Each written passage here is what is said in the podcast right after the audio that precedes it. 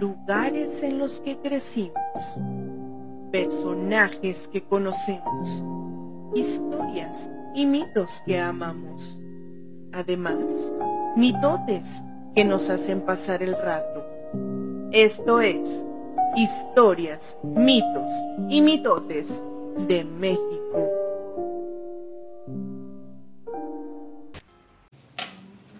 Mitoteros, mitoteros, ¿cómo están? Bienvenidos a este nuevo episodio de su podcast favorito, Historias, mitos y mitotes.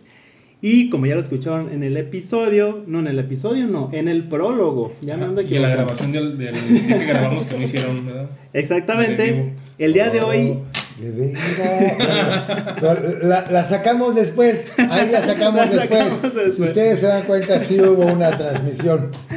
El día de hoy no vamos a tomar cafecito, nuestra bebida predilecta en el, en el podcast. El día de hoy no va a haber cafecito porque vamos a tener otras bebidas. La vocecita está bien feliz.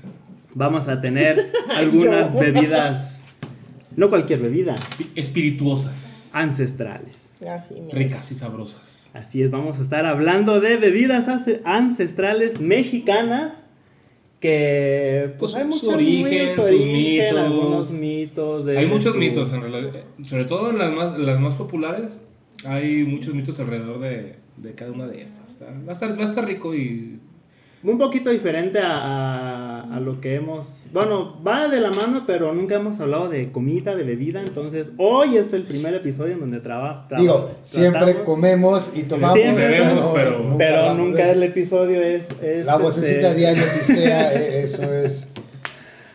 Yo. Así es. Entonces, eh, tráiganse lápiz, pluma, eh, hojas, porque vamos a darle la receta. Así es, va a ser un híbrido entre la señora Zárate. Ah, vamos a dar cócteles de. Cóctel. Párate. No manches. Así que bueno, Ojalá, este, ojalá duremos lo que duremos. la señora Zárate. Así que bueno, sin más ni más, vamos a presentar al squad del día de hoy. Que otra vez estamos completos porque Sí, la semana pasada, Ah, perdón, hace no, 15 no fueran días. temas históricos porque así no veníamos.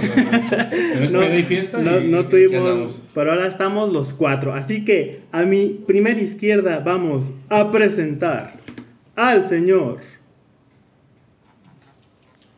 Murciélago. Murciégalo.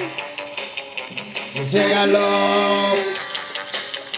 Murciégalo. Señor Murciélago, ¿cómo está usted? ¿Cómo están, mitoteros? ¿Cómo está Chuchelín? Ahora sí estamos completos. Pese al bullying ejercido a mi persona en el programa pasado. Ya se había tardado. Porque sí, señoras y señores, ese día sí hubo café. Y café del bueno, del traído de, no sé, de Mexicali. de Mexicali. Le hicieron probar el cafecito, el cafecito especial solo para Chochelín. Bueno, No, no, pero- eh, Qué gusto, qué gusto. La verdad yo estaba como enano disfrutando del programa que estaban hablando.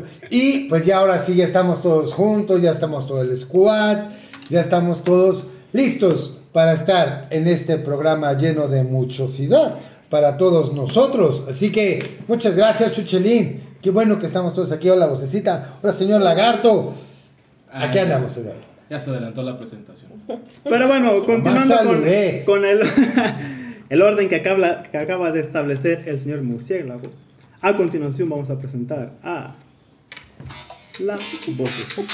Hablando de fiesta y pulque y borrachera, ¿verdad? El laguito nostálgico. Eh, hablando de La mejor, la mejor, la mejor. ¡Qué bueno!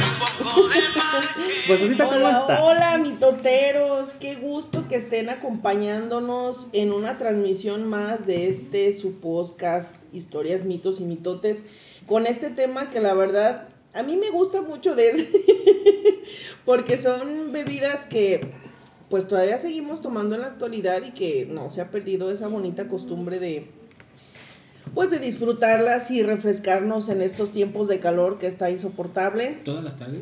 todas las tardes, Todos los días. ah. Todos los días. que sirven para cualquier festejo, para o simplemente pues para pasar un buen rato. Así es. Así es de que el programa de hoy muy bueno, mucha historia y muchas recetas, como dijo acá mi estimado Choche.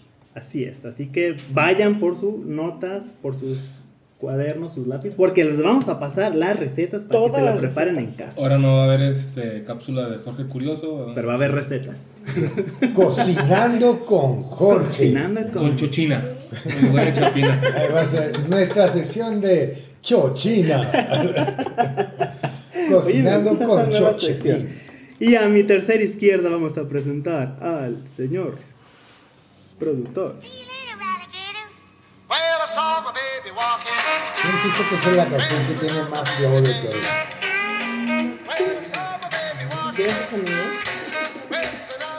Señor productor, ¿cómo está? Buenas tardes, buenas noches, buenos días. Hola, mitoteros, buenos días. Pues sí, el tema de hoy está padre, está, está delicioso. Ese es el, esa es la palabra que conjuga todos los sentimientos ¿no? de, de cada uno de nosotros. Es un tema delicioso.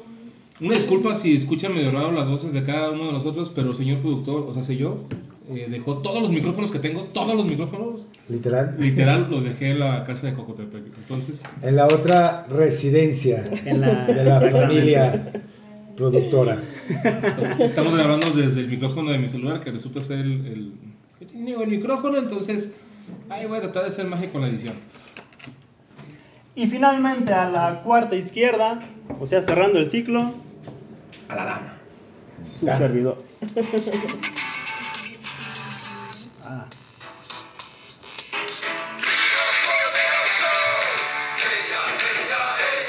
¿Cómo está tu primo? Muy bien, muy bien, muy bien. Entonces, vamos a empezar sin más ni más con este bonito tema.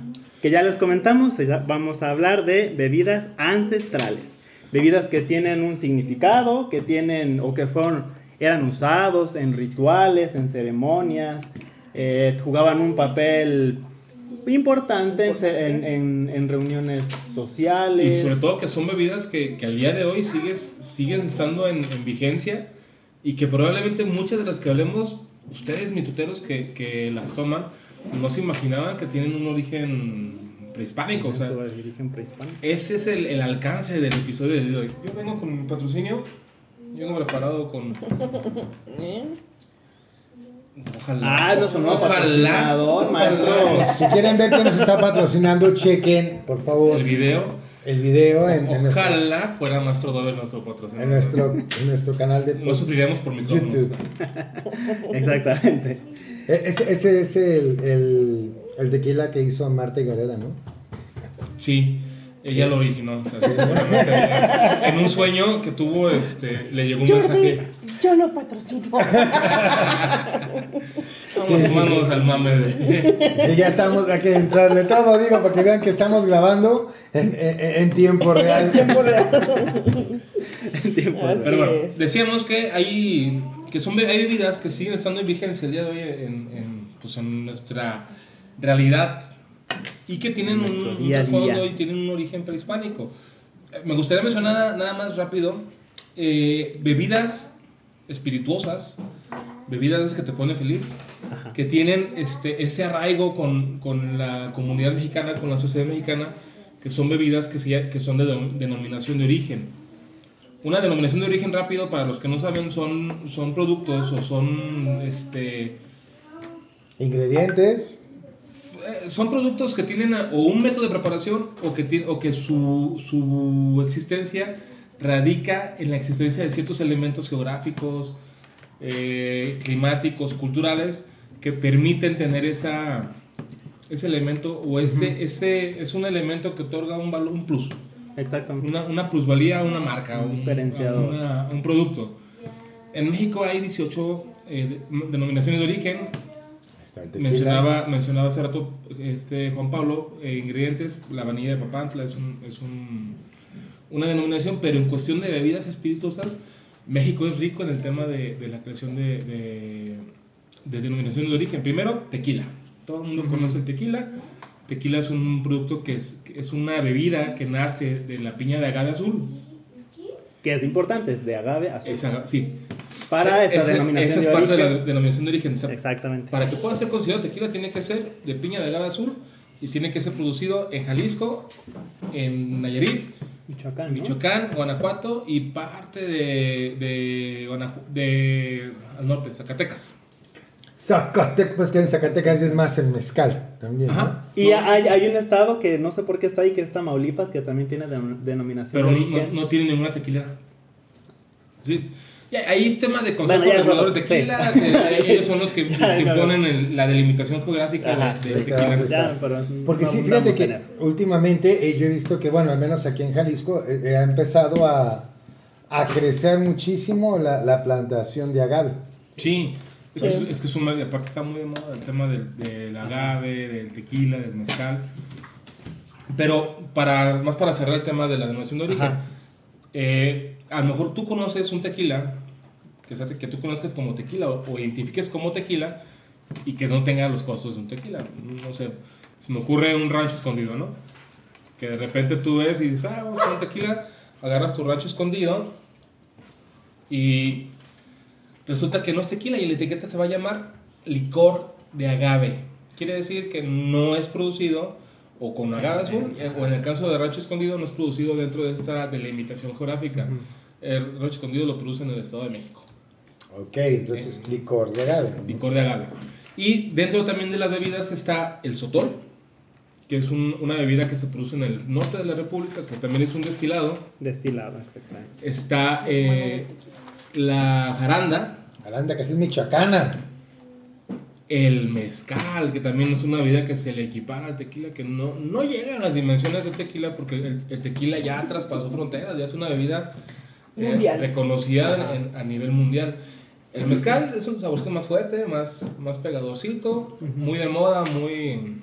muy, que- muy está, está de moda en estos momentos. Muy hipster, ¿no? Está está muy- Hay mezcal de lo que se te antoje, lo que gustes y mandes, ¿no?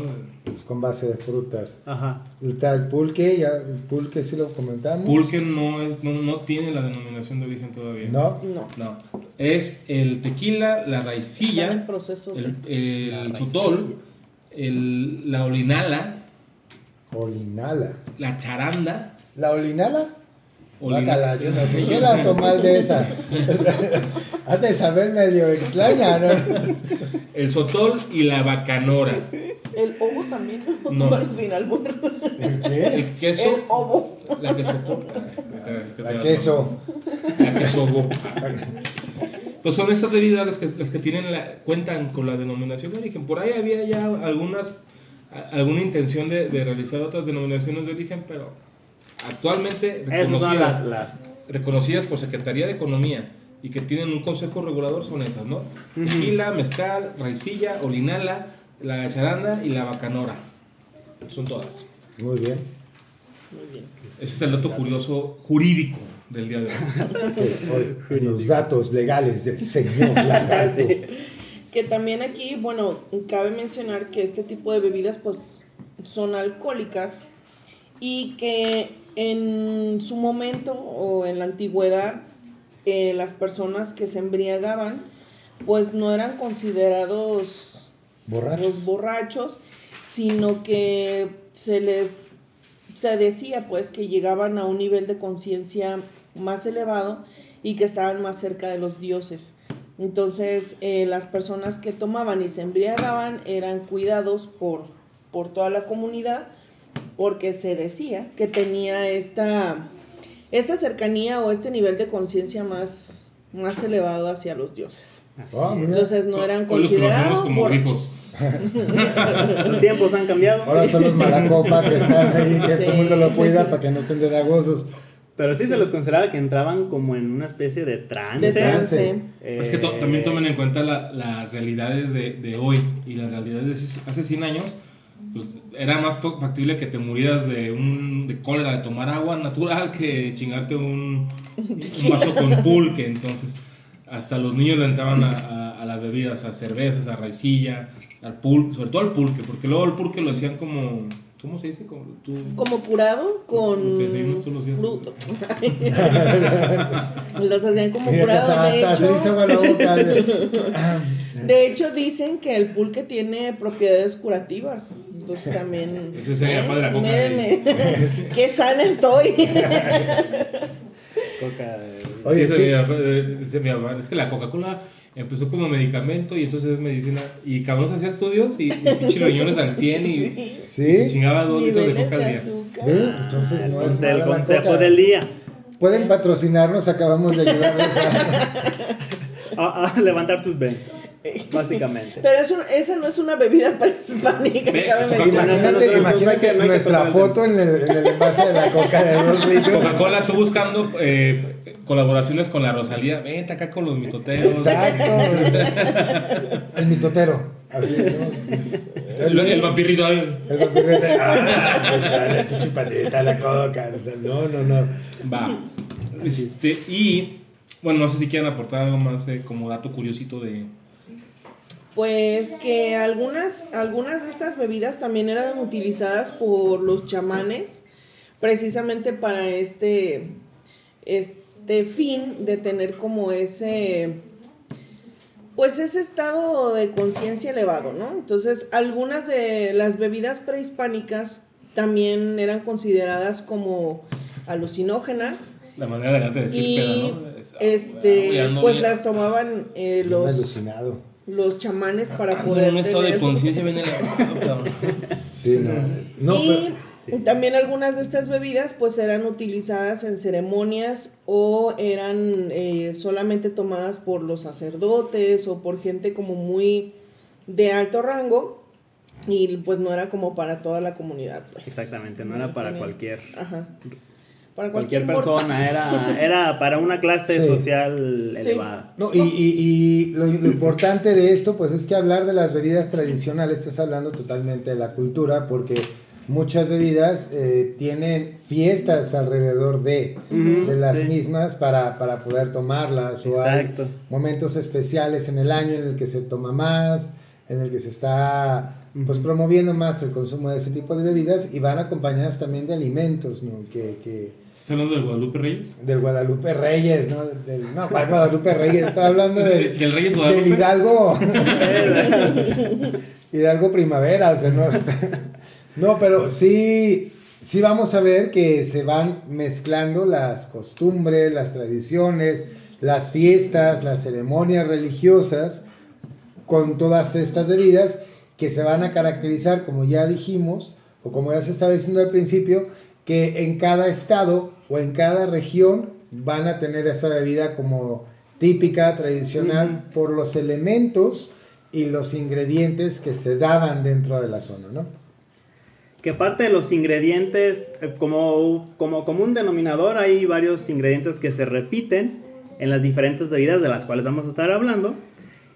Y los principales que tienen su origen o que vienen de- desde esas épocas eh, prehispánicas, pues tenemos el maíz, tenemos el cacao, tenemos eh, pues el agave, eh, que son como los, ¿Los frutas? y frutos, ¿no? Que son como los principales ingredientes eh, que comparten, ¿no? Este, muchas, básicamente las que Y lo, se, se- y lo se curioso, constituyen estas de hecho, bebidas. cuando yo hice, la- hice la investigación, yo pensaba, o sea, ¿cómo habrá sido el primer cabrón que, que se topó con la bebida? O sea, ¿cómo, habrán sido ¿Cómo las la descubrieron? Ajá. ¿Cómo dieron con...? Que por ahí hay algunos mitos que sí explican o que tratan de dar explicación a cómo es que una persona dio con la bebida, ¿no? Eh, ahorita que entremos en los mitos de ya, de, ya lo, lo platicaremos, pero sí fue como la primera pregunta que me saltó.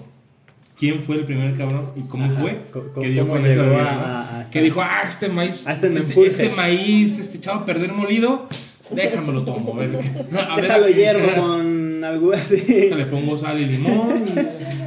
Sí, así que bueno, antes de entrar a, a como tal ya las bebidas, que ya por ahí mencionamos ya algunas, que vamos a, a ahondar más en ellas en un ratito más, eh, vamos, hay leyendas sobre justamente estos, estos eh, elementos. Entonces ya entramos de lleno a las leyendas. Entramos, podemos ir entrando como a estas leyendas de, de- estos ingredientes base.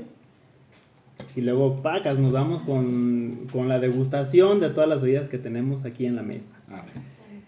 Yo les voy a contar primero la, la leyenda. Todavía el- no, vocecita. Espérate. Deja de estar tomando.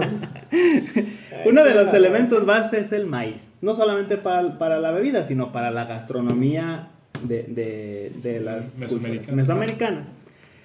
Pero bueno, hay una leyenda, digo, cortita, en donde curiosamente en todas estas que vamos a, a hablar es partícipe Quetzalcoatl, ¿no? Es- Ese güey era- andaba en todo, era, así como... Sí. Era como el, el alma de la fiesta que Y le funcionó. era como el, como el Y influencer. no, de. Bueno, Sí y no. sí, no. Por ejemplo, en el tema del maíz, para la cultura mexica, se dice que, que antes de la existencia de justamente de, de Quetzalcoatl, el pueblo azteca o mexica solo se alimentaba de raíces y animales. Detrás de, de montañas vecinas yacía un tesoro imposible de alcanzar. Ese tesoro era justamente el maíz. La población no tenía acceso a él. Algunos otros dioses intentaron eh, pasar las montañas a través, o valiéndose, digamos, como de la fuerza bruta, pero nunca lograron eh, llegar a él. Entonces apareció Quetzalcoatl, el poderosísimo dios Quetzalcoatl. Les prometió a los mexicas que él les entregaría el preciado maíz, pero no usando la fuerza bruta, sino utilizando la mente, o sea, la sabiduría, la inteligencia. De esta manera, cuenta la leyenda, que Quetzalcoatl se transformó en una hormiga negra y guiado por una hormiga roja fue que empezaron a subir esta montaña. De esta manera, eh, y dando ahí, claro, con, sus, eh, con sus tropezones y todo, pero se dice que finalmente llegaron o pudieron cruzar la montaña y llegaron hasta donde estaba este preciado tesoro. La agarran con sus mandíbulas, emprenden el viaje de regreso y Quetzalcoatl les entrega a los aztecas este, este grano.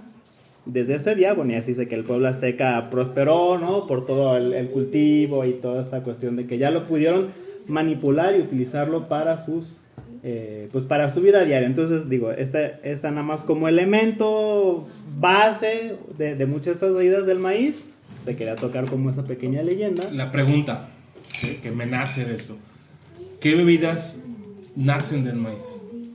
Es que son un montón. Hay muchas, está... ¿Conocidas? Atole, Está el tejuino, tejuino. El El atole, pero el atole no. Pero que es diferente, tejuino Ajá. y tesguino es diferente. Ambas, ambas, se- ambas parten como base de tejuino, atole, tesguino, Pozol. el caldo del pozole. Pozol. Caldo del pozole. También está. sí, pues, el tejuino, El- es más echado a perder. No, el balcheno es el sacá. Me parece que también es con. Sí, sacá, que es también de los mayas. Eh, Que la más vamos, conocida, ahí vamos. imagino que es el, el, el tejuino, el atole, que es- yo creo que, creo que desde niños tenemos ese acercamiento con, Con- con, el, atole, porque el tejuino, a pesar de que nosotros sí lo conocemos, es una bebida que se da mucho en la zona local. occidente de- Sí. del país. O sea, en la Ciudad de México nos ven raro porque, porque tomamos eh, maíz echado a perder con limón. Con- Con, nieve de limón y... Con nieve de limón. Pero es buenísimo. Pero ustedes comen lonches de tamal. no los juzguen. Pero el tesguino, es, es- esa sí viene desde la época prehispánica Sí. y es, Es diferente. es- es- tiene una variación. Un poquito diferente. Otras son las la, que tienen como base o que combinan con maíz el cacao. Ah, sí. El cacao, que, que, Por ahí había también alguna. El champurrado. El champurrado. que ya vamos a ver ahí que se va mezclando con pues todo el mestizaje. El chocolate. El chocolate que era realmente que se tomaba con agua. Y que el cacao pues trae que era la, como un tipo moneda comercial, ¿no? Ajá. Intercambio comercial y que únicamente los emperadores podían tomar el cacao. Ay, sí, buenísimo el cacao. Y por ahí tenemos algunas. Estaban también, bueno, que habíamos mencionado el maguey, que creo que por aquí Juan Pablo traía una leyenda de la. la Del era- tequila, yo voy a Del tocar el tema del tequila. Estamos Ahorita, con ingredientes. ahorita vamos es, a ver. bueno, ¿Habéis que hay una leyenda que tú traes de, de Mayagüel? De Mayagüel. y- Pero, es que, pero Mayagüel no otorga, no otorga como tal la bebida. Regala la planta. Regala la planta, sí, porque es que, bueno, ahorita se me Sí, no. que ya, ya me No, no, aviento no. la leyenda y, y- y vamos empezando a entrar a... Pues ya date, güey. Pues. Ya. Pues que vamos venimos a, hablar de, de bebidas, justamente. Vamos a ver, fíjense bien, y empezamos con la historia. ¿no? Vamos, vamos a ponernos bien modo, modo prehispánico para que esto funcione, ¿no? Para que se pueda acomodar. Fíjense que el tequila, así como tal, es la bebida tradicional de Jalisco porque pues se da el, el- el- como dice el señor Lagarto, la denominación de origen aquí. Entonces vamos a contarles. Los efectos especiales. No, si, si vieran en los videos, disfrazó a Jagger con un penacho azteca. Pues resulta ser que la historia de Mayahuel habla de una diosa que vivía en el inframundo. Más bien vivía en el campo astral con su abuela y sus hermanas. A ella le gustaba mucho venir a la tierra porque se le hacía un lugar muy bonito. Gustaba de venir precisamente al área de Tequila de Magdalena, en donde ella llegaba y se bañaba en la laguna y pasaba el día y regresaba a- al cielo con su abuela y sus hermanas. Su abuela le advertía que no lo hiciera, puesto que su belleza era muy grande y probablemente pudiera despertar el interés de algunos de los dioses del inframundo. Mayagüel no hacía caso y ella seguía viniendo a la tierra a disfrutar de todos los, los placeres que le daba estar aquí en la tierra. En una de esas visitas, Quetzalcóatl se dio cuenta de aquella mujer. Quetzalcoatl nuevamente. Quetzalcóatl, Y exactamente. nuevamente, una vez más. el. Quetzalcóatl se enamora de Mayagüel y empieza a soplar el viento y empieza él a susurrarle cosas bonitas. Mayagüel se asusta y se regresa al firmamento. Pero Quetzalcóatl le hacía llegar los mensajes de amor por medio del viento. Poco a poco, Mayagüel se va enamorando de Quetzalcóatl y empiezan a citarse en las tierras de Magdalena, ahí en Tequila, y empiezan a tener un romance.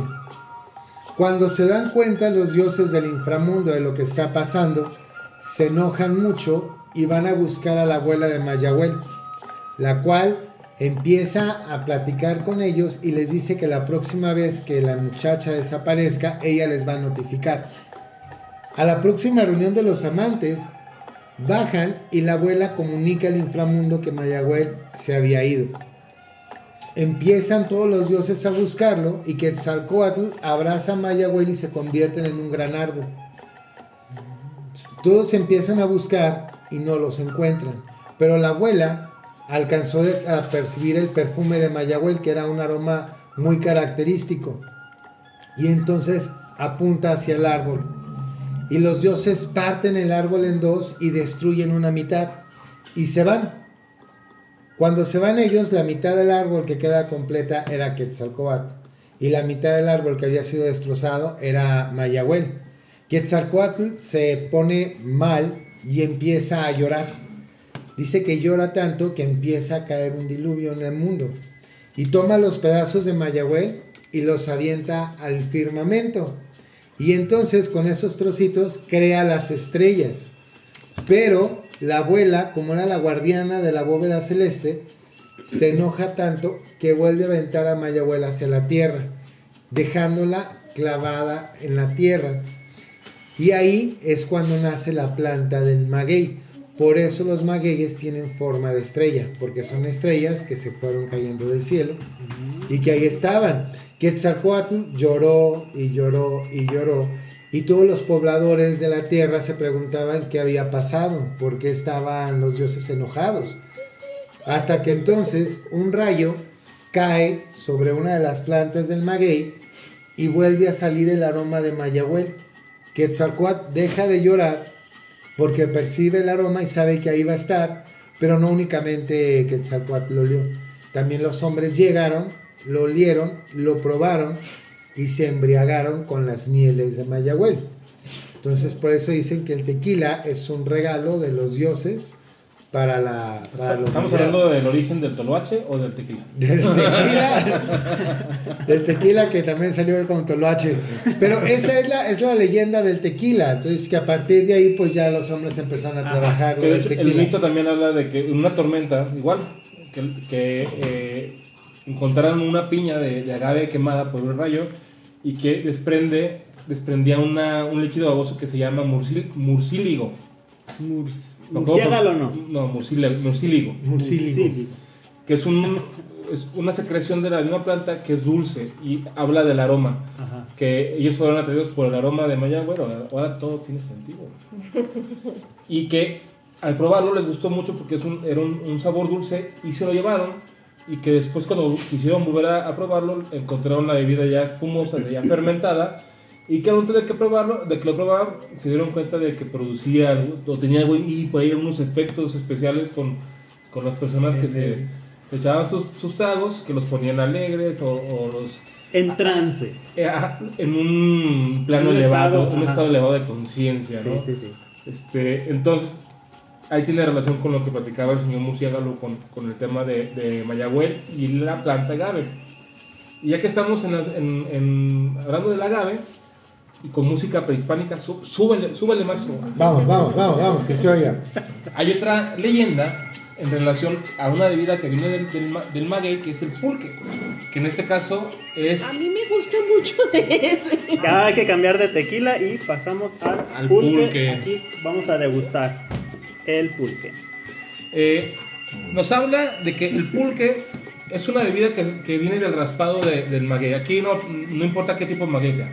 No, no es como tequila que tiene que ser maguey. Ajá. Entonces, eh, esta historia con Quetzalcoatl, que Quetzalcoatl, digo que el mole de todos los, chile de todos los moles. Sí, de el- todos los moles. De hecho, sí, ¿eh? Porque ahí hay una historia también que ahorita les contaremos. Dale, dale. Como eh, que es de esto, ¿a quién se la chacó? Cosa que Oye, ¿y este que se rompió? Ah, Quetzalcóatl. ya ves. Entonces resulta que hay una leyenda, es- esta leyenda de, de Quetzalcóatl y su relación con el pulque se remonta a los orígenes del hombre en, en la leyenda de los cinco soles. En donde antes de que fueran los cinco soles, antes de llegar al punto de tener que elegir un sol para y crear al hombre, está el tema de la, de la la creación del mundo, ¿no? El firmamento, los mares, el norte, el sur, y el este y el oeste, eh, la luna, las estrellas, todo eso. Hay una leyenda que habla de una que el, el universo era un mar infinito, un mar infinito en donde eh, existían nada más dioses y entre esos dioses estaban Quetzalcoatl y Tezcatlipoca. Ay, lo dije bien a la primera. que- Muy que- bien, que era señor logro. Tezcatlipoca tenía relación con Quetzalcóatl, ¿no? Que Eran hermanos. Eran hermanos, ¿verdad? eran, eran carnalillos. Y existía una serpiente que, era, que vivía dentro de ese mar primogenio que se llamaba Zipactli.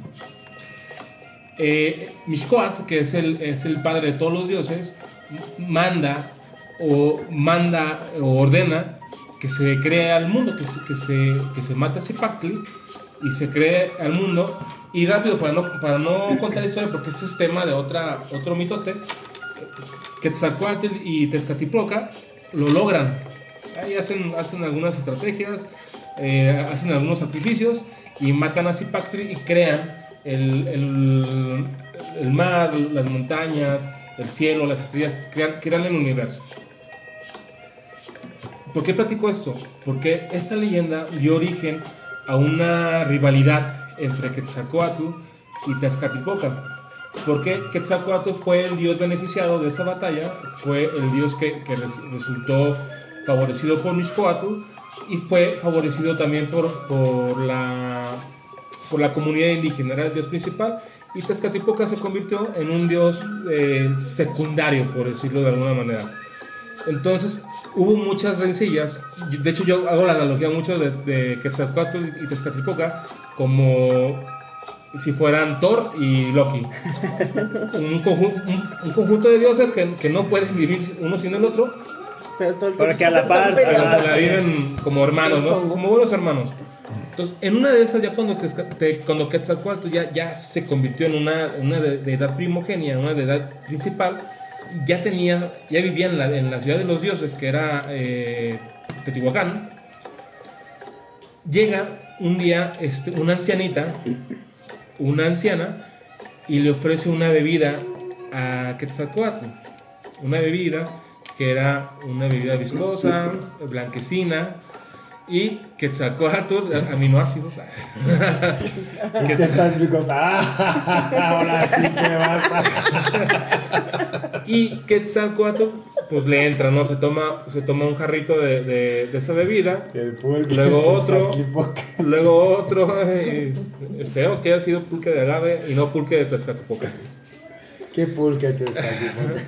Entonces, pues, pues, al final se pone una, una borrachera y, la- y el mito dice que dentro de esa, de esa noche de juerga de, de Quetzalcoatl hizo destrozos, o sea, destrozó Te- Teotihuacán, fue a uno de los, de los templos principales donde vivían a sus hermanas como, como deidad, que se me va ahorita el nombre. Quetzalopapaloaco. ¿Sí? Ah, entonces, Sí, es que a raíz de ahí, ahorita que diga el señor. dentro de la borrachera, pues Quetzalcoatl este, se mete con la hermana Ajá. pum, pim, pum, papas. Este, aplica la de lo que te llevas a la cama y lo, con lo que amaneces, ¿no? Entonces, cuando se despierta en la mañana, Quetzalcoatl, ya con una resaca muy fuerte porque, pues, tomó y tomó y tomó y tomó, Con una cruda moral. y que vio lo que hizo, o sea, que, que se dio cuenta de que no solamente había destrozado Teotihuacán, sino que también había este, ofendido a La hermana. a la hermana dentro de un templo, eh, Quetzalcoatl decide retirarse eh, o irse a- a- del, del reino, autoexiliarse y se va hacia el oriente, sí, oriente, con la promesa de que en un futuro iba a regresar eh, a, al reino, a su reino o a volver a gobernar proveniente del mismo oriente en, en un amanecer. Y ahí es donde se conjuga también el tema de la llegada de los españoles, porque los españoles llegan en un, en un amanecer y Quetzalcoatl, la leyenda decía que iba a llegar en una, nu- en una nube flotante. Entonces, al- una nube voladora como Goku, güey. Entonces, al momento que, lo- que los, los mexicas ven en el oriente, en el amanecer, ven una nave un barco que eran las calaveras españolas, pues parece que estuviera flotando. Y llegan y descri- se, de- bueno, describen a Quetzalcoatl como eran los españoles, de piel blanca, altos, con, pel- con vello en la cara, este, y con ropas este, pues brillantes, metálicas. Entonces, aquí es donde te digo que, que la promotoría de Quetzalcoatl no funcionó, porque Sí, fue, fue quien orilló o sea, esa confusión del mito de, de la, la noche de juerga, la ida, la huida y porque se fue al anexo, o sea, re- realmente se fue a un anexo y regresó, se fue a oceánica, prehispánica. Es que sí, de hecho, de ahí nace el, el, el, el- ¿cómo se llama? El mito, pues, de, de que va a regresar. Ese templo de Quetzalopapaloatl se encuentra precisamente en Teotihuacán, ¿no? a un lado de la pirámide de la luna, la luna y el sol, ¿verdad? Sí, la luna, a un lado del- la pirámide de la luna, ahí está el templo de Quetzalopapaloatl. Ahí, ahí se puede ver, ahora que estén, que chequen este, nuestras redes sociales que son en Instagram, véanos como historias, mitos, arroba historias, no, arroba leyendas podcast, Mitotes. Mitotes, ah, leyendas estoy en otro. Pues de una vez las También. decimos, pues. Instagram, arroba mitotes podcast y en Facebook, arroba mitotes podcast México. Ahí podrán checar la foto del lugar exacto donde Quetzalcoatl desgració a su hermano. Ahí está, pero sí era. Yo le, yo le tenía, yo tenía la- el conocimiento de que era una sacerdotisa. Era una sacerdotisa. Y cuando vino para acá, el relajo de el- el- la molestia de, de este Castipoca es que este señor, Quetzalcoatl, llegó a decir que no hicieran sacrificios humanos, que realmente no, no había necesidad. Entonces está, está padre, está padre, como dicen, es, es, Es que hay, mucha hay- tela hay- donde hay contar. una de suma, porque en esta guerra que tuvieron con Zipactli, eh, Tezcatlipoca se, se cercenó una parte del cuerpo para darle un sacrificio para que pudiera salir la serpiente.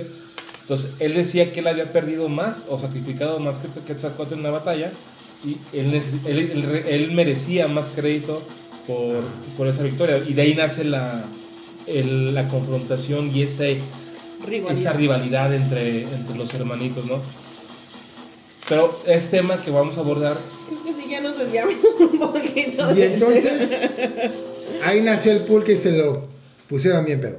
Así es. Da origen.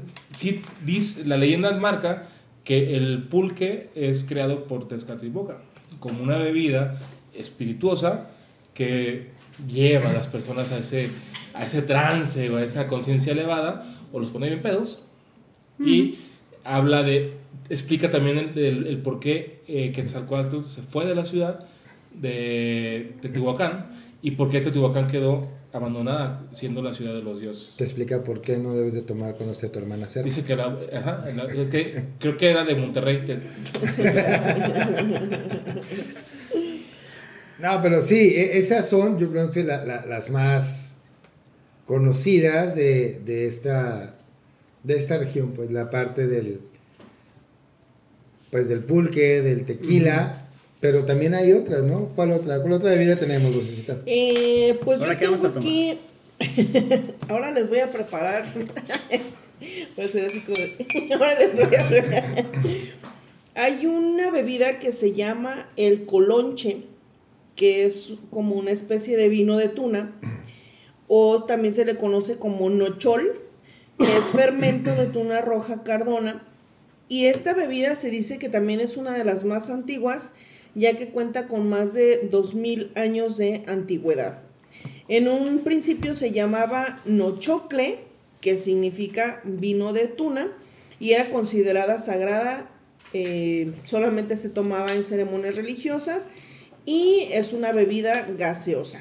Como chocolate. Rosita y refrescante. Ah, esa es rica. Sí, es Yo, una... yo no soy muy fan de la tuna, pero. Sí. Esa bebida no la he probado. Hay otra bebida que también es la, la chicha y se origina en el seno de una comunidad inca En el que seno. también se De, utilizaba mucho. para festividades u otros rituales y en este caso solamente las mujeres eran las encargadas de preparar esta bebida que también está elaborada a base de maíz, es un maíz de jora y también de repente se le eh, añaden cereales o frutas o algunas semillas para, para esta bebida refrescante. Que yo creo que una de las bebidas también que. Sin la cual yo creo que no podríamos explicar la vida del mexicano. es el chocolate Sí. Sí, y el café. y el café. Pero bueno, el chocolate, como lo conocemos actualmente, bueno, no, así no era tal cual en aquellas épocas prehispánicas. El chocolate, la palabra chocolate viene del náhuatl chocolatl, que significa agua ácida. Y también tiene por ahí una leyenda muy breve sobre cómo, cómo llega, ¿no? El, el- el- esta, esta planta. Y atínenle quién está ahí como principal eh, Quetzalcóatl. sujeto. Quetzalcóatl. Quetzalcóatl. Bueno, Este mordagoso que por eso lo mataron. Te va. Esta es muy breve, es, es- es- es muy cortita. Dice que cuenta la leyenda que Quetzalcoatl regaló a los toltecas un cacao cahuitl, que es el árbol del cacao, Ajá. que le había robado a otros dioses. Por lo que Quetzalcoatl fue castigado, ya que en este árbol venía la sabiduría.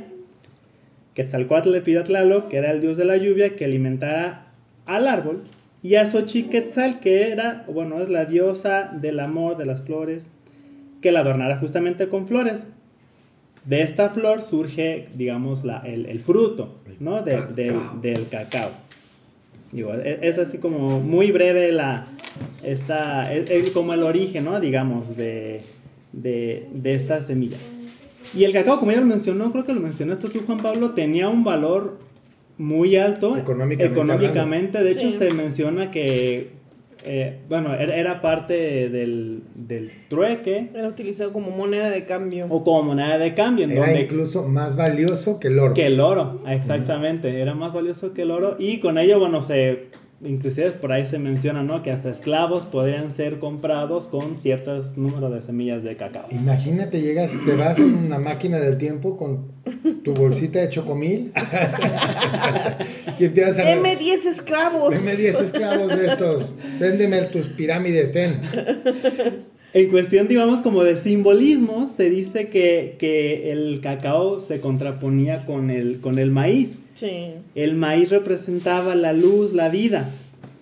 Eh, el cacao representaba o se asociaba con la oscuridad y la muerte. El cacao se daba en zonas, digamos, que de, de más eh, sombra, de... no me- Con, con espesura Ajá. Por, tropical, selva. por eso se, se- se da en esta zona del, del sureste mexicano, de Centroamérica, Chiapas, que- Tabasco, que es Oaxaca. que es una zona muy densa, selvática muy densa, en donde pues los rayos del sol solamente pegan en los árboles de copa más alta y, a- y, bueno, a- no, no a todos les llega este, el sol. El Entonces, el, el cacao en realidad fue eso, fue, tenía un gran valor económico, un gran valor eh, este, religioso. Sí. Eh, la bebida era justamente, como, como su nombre lo dice, que significa agua ácida. La bebida era, pues tal cual, era, era, se, se- se hacía con agua. Y chile. Y chile, le echaban chile justamente. O sea, no era tan dulce como lo probamos ahorita. Acuérdense, lo comentamos antes. De hecho, el nombre de, del pozol, de la bebida pozol, viene de agua ácida. Era una, un agua blanca que viene del, del cacao y el, y el maíz. Y si- el significado es agua ácida. Agua ácida. Sí, porque el, el chocolate como tal se lo tomaba Moctezuma, dicen por aquí, con, disuelto en agua con chile, endulzado con miel de abeja y servido en copas de oro labrado. Hay que probarlo, pero. Fíjate que yo lo probé. Yo lo probé así, en mi copa de oro que tengo en mi casa. Eh, tuve la oportunidad de, de una, una clase que tuve, unos muchachos, su idea era meter un restaurante con, con toques de chile Ah, y me dieron a probar así la bebida con chile y sabe buenísimo. con chile. Bueno, bueno, pero muy, muy bueno. ¿eh? Chile de árbol, ¿no? Creo que Sí, o sea, le ponen chile de árbol y sabe muy rico. Y de hecho, aquí nos comenta también que en la época prehispánica era parte medular en los actos sociales, porque se utilizaba como en las celebraciones de victorias militares, bodas, ascensos al trono o durante banquetes ofrecidos a los distintos personajes de la alta sociedad. De acuerdo con Fray Diego de Landa, el agua usada en las ceremonias mayas referentes a la pubertad se elaboraba con cacao y flores disueltas en agua de lluvia. O sea, realmente era, era algo muy ceremonial. Cuando llegan los españoles, ellos le dan de tomar esto a, a Cortés porque era una bebida muy fuerte, porque la tenían como, como ya dijo Chuchelín, era un regalo de los dioses, por eso la tenía tanto valor una, una almendra de cacao. Entonces era, bueno, Que bueno, también se dice que a ellos pues no les gustó no, eh, a los españoles el, el sabor. Se lleva la semilla a las Europas y bueno, allá le empezaron a distorsionar. Y ya le pusieron la leche. Y allá le pusieron leche y más. Se la dieron a. Carlos V, me imagino, ¿no? Ah, Nestlé patrocina. ok, sí. Y tenía mucho que ver, en, en, por ejemplo, en- para los mayas en el tema de la agricultura. Hacían ofrendas justamente de esta bebida en las diferentes fases de la agricultura. Previo a, digamos, a, lo que se puede entender como el, el arado, eh, en el tiempo de... Previa a las lluvias para que el- el- las cosechas crecieran cosecha. en la cosecha. eh, hacían ofrendas de esta bebida para, o sea, para los dioses, para que la cosecha fuera buena. O sea, también eso te habla de, de esa, ese peso o esa, em, ¿cómo decirlo? E- e- ese Esa significado, importancia. esa importancia para, para, en este caso, estamos hablando de, de la cultura maya. Fíjate que, y, y trayéndolo a la actualidad, trayéndolo a, lo- a- a- a los días de hoy, dicen que el chocolate de buena calidad debe de tener una espuma de 2 a 3 centímetros. Que Sí. lo tomes y te quede aquí Sí, el bigote. El bigote. si tú lo das y no espuma así, es que el chocolate no es de buena, de buena calidad. Y los que son expertos en ese chocolate son Te los de falta Oaxaca. experiencia. No, pero fíjate que ahí en Oaxaca te lo dan en, Ah, un- una, en una tinajita. Jicarita. Sí. Una jicarita en agua y te lo, te lo espuman con un molinillo y te lo espuman así y se tiene que estar muy espumoso. ¿Dos el 3 a centímetros? 4. Como capuchino. Como capuchino mexicano. este, Pero sí, Ok, si quieren probar un, un chocolate de buena calidad, vayan a la mitotera. la mitotera café. No, ni saben la espuma que yo tengo de 10 centímetros. Así bien. Es pura bien- espuma lo que les voy a dar. Ahí es chocolate de chocomil de primaria. Sí, pues hay otra bebida también muy famosa que es el chilatole, que es una bebida también de maíz fermentado con chile y sal, Otra vez de chile. que se prepara, sí, de hecho el chile está presente en varias de las de, Eh, de algunas siente. bebidas. Este, y justamente esta bebida La me recuerda mucho me recuerda mucho a, un, a una bebida que preparaban en el pueblo de mis abuelos que le llaman huacatole, que también es, es una bebida que preparan con maíz morado, eh, lo muelen, hacen el nistamal, se pone pues a cocer el atole y te lo dan con un, con un este, pues con poquito chile que, que mi abuelita preparaba, eh, como una salsita de puro chile macho así, y con un toquecito de sal. Chile de macho, eso no existe. Fer. O sea, chile del, bueno, que es como puro chile molido, pues. Puro chile remojado. Este. ya. Y te lo daban con sal. Entonces, digo, es un atole salado, pero que pues está hecho Salado. también de, de maíz Sí, a mí fermentado. por sí la tole no creo que soy como muy fan de esa bebida. Y está muy bueno, la verdad es que está, está rico. Algo que tomas y que tienes que masticar no es bebida. No, pero no lo tenías que masticar. Solamente. Bueno, pues es que también el atole que nosotros, o lo que nosotros conocemos como atole, pues ya sí, está. maicena, sí. Nada que ver. Habrá que, habrá que preparar el, el, el- así, el original, como lo preparaba Quetzalcoatl. No, se llevaba muy feo con su hermano. Yo no me tomaba nada espeso que venía de esa familia. Hay otra bebida también que es preparada con chile, eh, que es el chilocle, que es un pulque fermentado con chile ancho y epazote, sal y ajo. y es una bebida de uso doméstico Es y ritual. Y eso se acostumbra a tomar en, en Guerrero. Este, Hay una bebida que no hemos hablado de ella que también es, es una bebida fermentada y que es, en todos los lugares de la República la conocen, ¿eh? Los tepaches. el tepache. Tepache es un fermentado de la fruta que tú digas y mandas. Del. Tiene que ser una fruta que, que tenga cítrico, Ajá. pero es un, fer- es un bebida fermentada, es un, es un jugo fermentado, tal cual. El más común es el de piña, ¿no? Ajá. De hecho, el tepache puede ser de maíz fermentado o puede ser de piña, que normalmente es el que conocemos. Aquí el proceso de elaboración del tepache es Apúntenle, apúntenle. literal mole, este, dejar la piña que se fermente, Agua, un chingo de azúcar agua, piloncillo, canela y listo. y tiempo. y y- varios días, ¿no? Y se dice que para que fermente más rápido hay que dejarle la cáscara de la piña, dejarle un trocito de Eh, cáscara de tip- piña. Tip mitotero para, para que fermente más rápido y pues es una bebida muy ¿Y refrescante. cuál es la mejor manera de tomar tepache? Frito, con hielito. Con hielito Frío. Frío. frío. Qué bárbaro, yo no sé. Eso, eso habla muy mal de ustedes. Mientras frío, sí. Ah, pero es una bebida. Es, es- muy común en Ciudad de México, en, en el centro Sí. del Hay, país. hay tepacherías. Ajá, sí. Sí. Sí. Que de hecho es como, hay- tiene, tiene su ruta, es como aquí en Guadalajara que de repente tuvo la ruta del mezcal. En México tienen rutas eh, turísticas que va- van de, de tepachería en tepachería a probar un shot, una- un traguito de un tepache especial que venden en el... Mm. Lo vi hace poquito, lo vi, de hecho lo vimos en, un- en un programa que ve de ahí. Este, y ahí me acordé mucho del tepache y se me antojó, pero nunca lo he probado. Yo íbamos, íbamos a cenar y mi papá pedía, pedía tepache y Sí. yo era como de... No, gracias.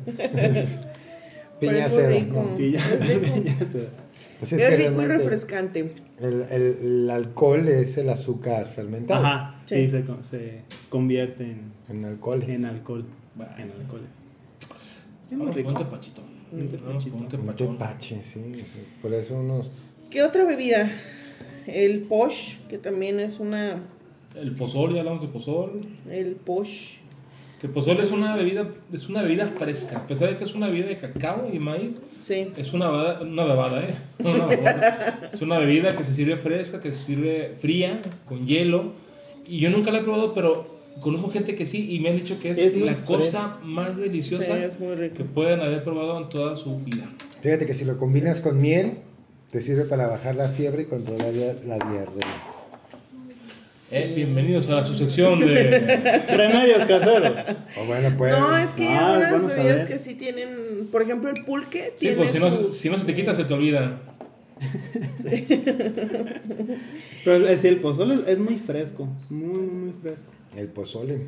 El El pozole. pozole. el pozole. El pozole es... Es muy, Muy fresco. fresco. El posh también es otra, es otra bebida que se, se, se elabora a partir del aguamiel y se empleaba pues también en oraciones, en ceremonias religiosas, en ceremonias eh, de unión de los pueblos y se consideraba que esta, este tipo de bebida alejaba a los demonios y curaba enfermedades del alma y del cuerpo. O sea, poner a la gente feliz. Sí, claro. Hoy. ¿Algún? Ah, cabrón. Danzantes. La ¿sí? Ahí viene Quetzalcóatl. No soy yo. No. Ok. Guarda También el está el sotol. Que es bebida que tiene denominación de origen. El sotole Que es de- es mano del Chihuahua. tequila. que está de Chihuahua y considerado, se divide, para ellos el mundo se divide en tres planos, el sol, considerado como el padre del tata Dios, la luna, la madre que protege la noche, y la tierra, y según la tradición, tata Dios creó a un rarámuri con barro, le dio vida, de igual manera creó al mestizo, después se metió a coser el primer rarámuri, después al chabochi, quedó más blanco para estar así menos tiempo en el horno, Y quedó chabocho. y quedó bien chabocho. El sotol es una planta nativa de los desiertos de Coahuila, Chihuahua, Durango, Zacatecas, Nuevo León y el sur de los Estados Unidos.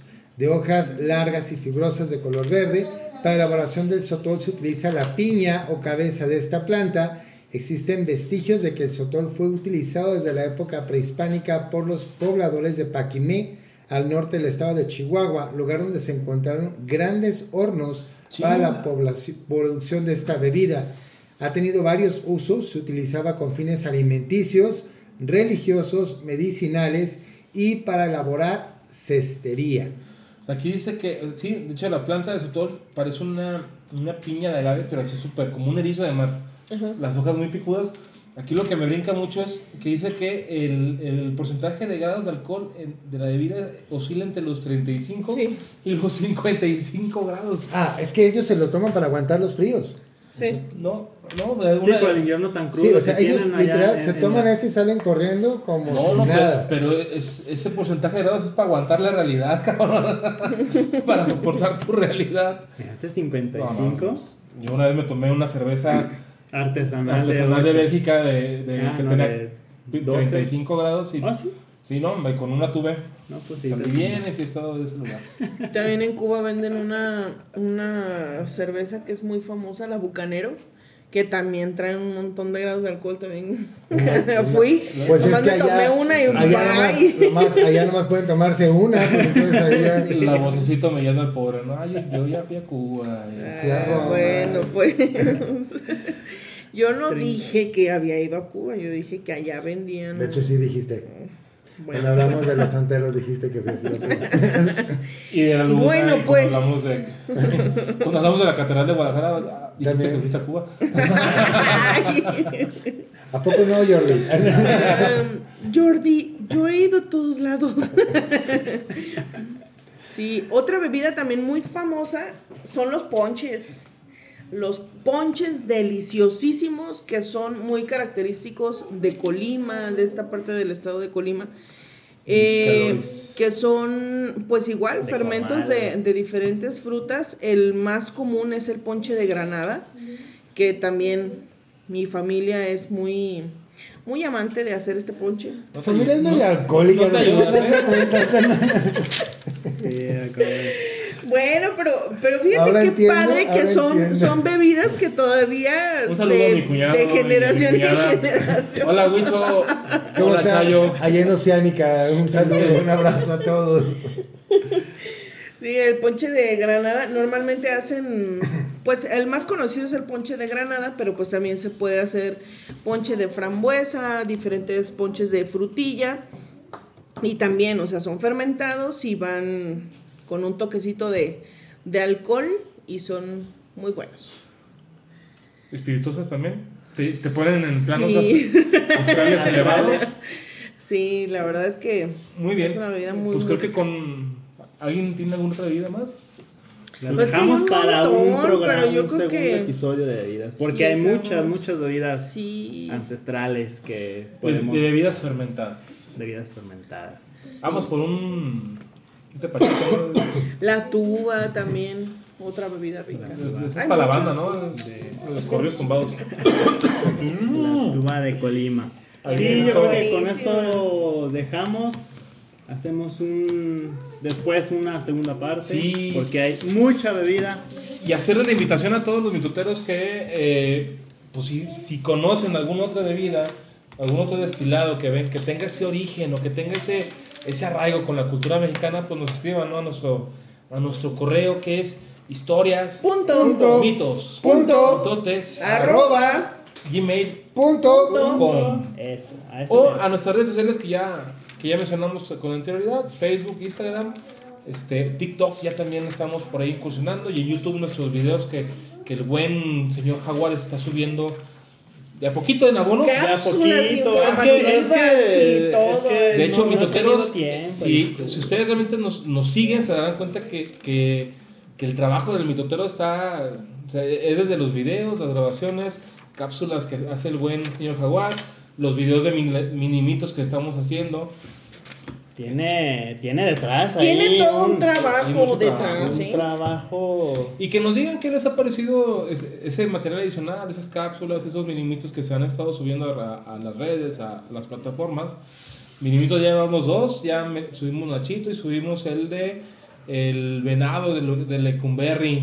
Este, y la semana que viene subiremos otro que no sabemos todavía cuál será. Esperemos que sea uno, uno de su agrado.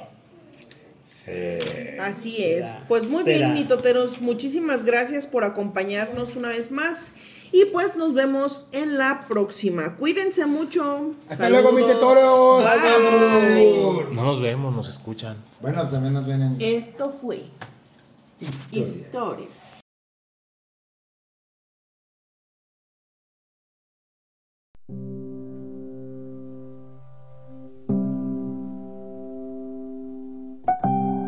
Esto fue Historias, mitos y mitotes de México